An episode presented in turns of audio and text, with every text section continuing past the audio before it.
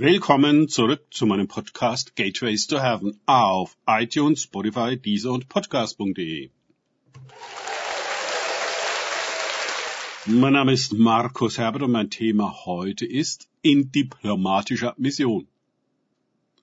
Weiter geht es in diesem Podcast mit Lukas 10, 10 bis 12 aus den Tagesgedanken meines Freundes Frank Krause. In welche Stadt ihr aber gekommen seid, und sie nehmen euch nicht auf, da geht hinaus auf ihre Straßen und sprecht. Auch den Staub, der uns aus eurer Stadt an den Füßen hängt, schütteln wir gegen euch ab. Doch dies wisst, dass das Reich Gottes nahe gekommen ist. Ich sage euch, dass es Sodom an jenem Tag erträglicher gehen wird als jener Stadt. Lukas 10, 11 bis 12.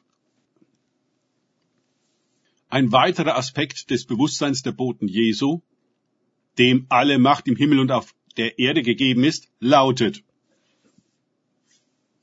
Sie sind unterwegs in diplomatischer Mission.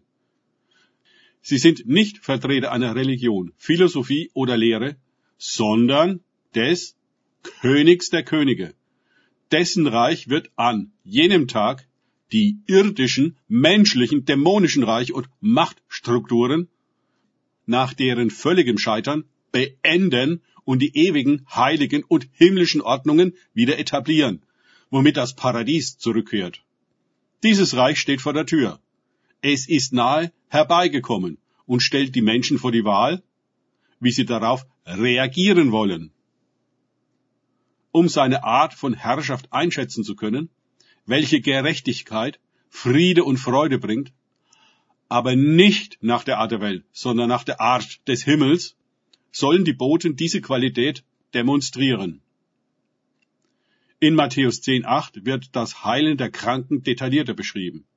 Heilt Kranke, weckt Tote auf, reinigt Aussätzige, treibt Dämonen aus.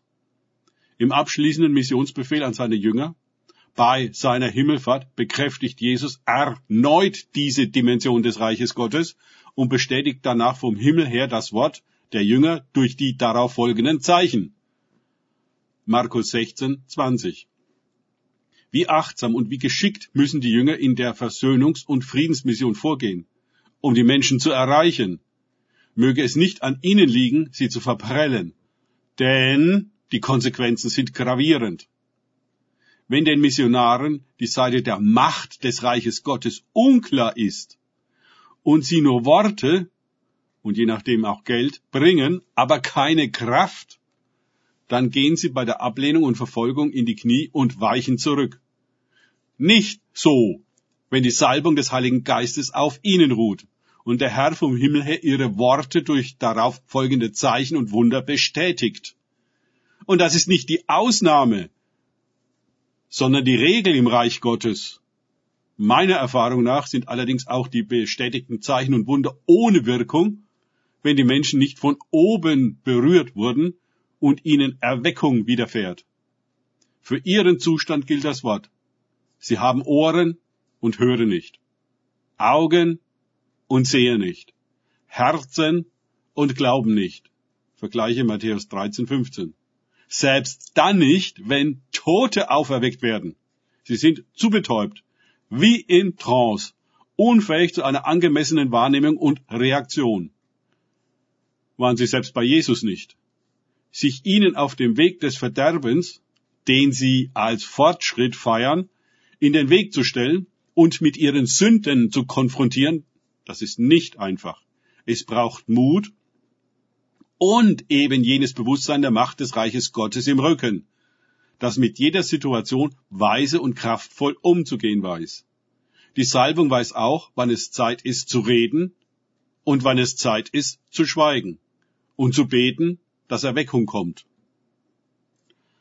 Danke fürs Zuhören. Denkt bitte immer daran, kenne ich es oder kann ich es im Sinne von erlebe ich es.